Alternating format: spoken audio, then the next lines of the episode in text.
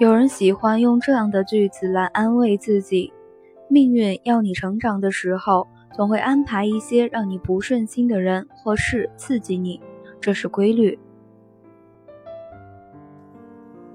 但有时候又难免会疑惑，这刺激的频率会不会太高了点儿？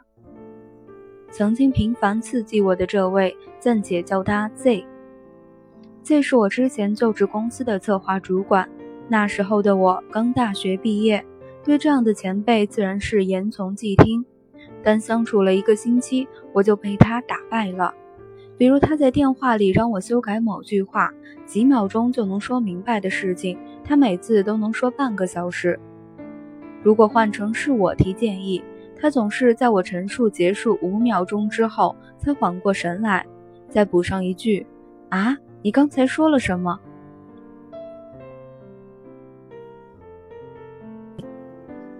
他是前辈，我是后生，这样的待遇倒也还能忍。可怕的是，平时闲聊的话题，他总要争个对错输赢。伊拉克战争该不该打？声控灯有没有起到节能的作用？公司新配的电脑好不好看？类似这样本该是各抒己见的事，他都要跟你较真到底。更可怕的是，我永远不知道在什么时候，因为哪句话就启动了他的战斗程序。到末了，我就这样反思，嗯，都是我的错。我长个嘴巴就不应该说话，我就不该出现在他的面前抢他的氧气。这还是整个公司的鬼见愁，除了工作上难以相处之外，每逢聚餐，他还要让每个人向他敬酒，然后听他说一段生硬又俗套的祝酒词，这顿饭才算真正开始。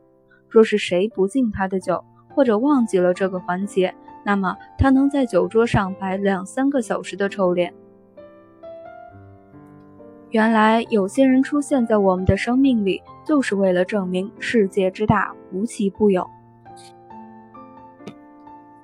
交往不求心有灵犀，但求不要浪费彼此的时间和精力。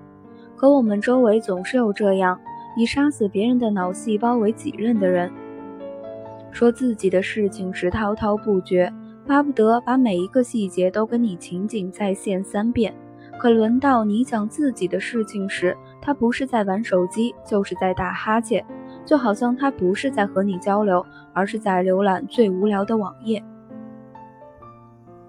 应允你的倡议时比谁都快，满口的行行行，可以转身不是在接电话，就是在找手机，全程一副忙得冒烟的状态。你苦等了三个月。再去问他为什么没有兑现时，他委屈的就像是你故意栽赃他一样。陪你聊天时态度十分热情，讨论的场面也是热火朝天，各种合作建议，各种畅想未来。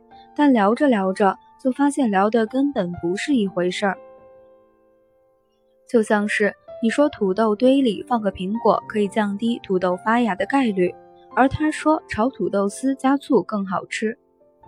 一辈子很长，如果不快乐，那就更长了。所以，不论是交朋友、做合作、谈恋爱，一定要优先选择那些相处不累的人。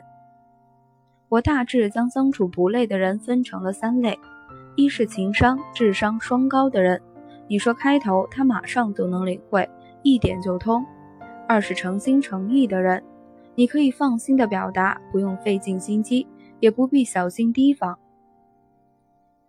三是直截了当的人，他待人处事很直白，说话交流都是直奔主题。跟这三类人交往、合作或者恋爱，都会让你无比舒服，既能大幅的降低时间成本，也不会影响你的心情。嗯，少浪费时间跟人撕，多花点时间在努力进步上。然后尽快的摆脱他们，共勉。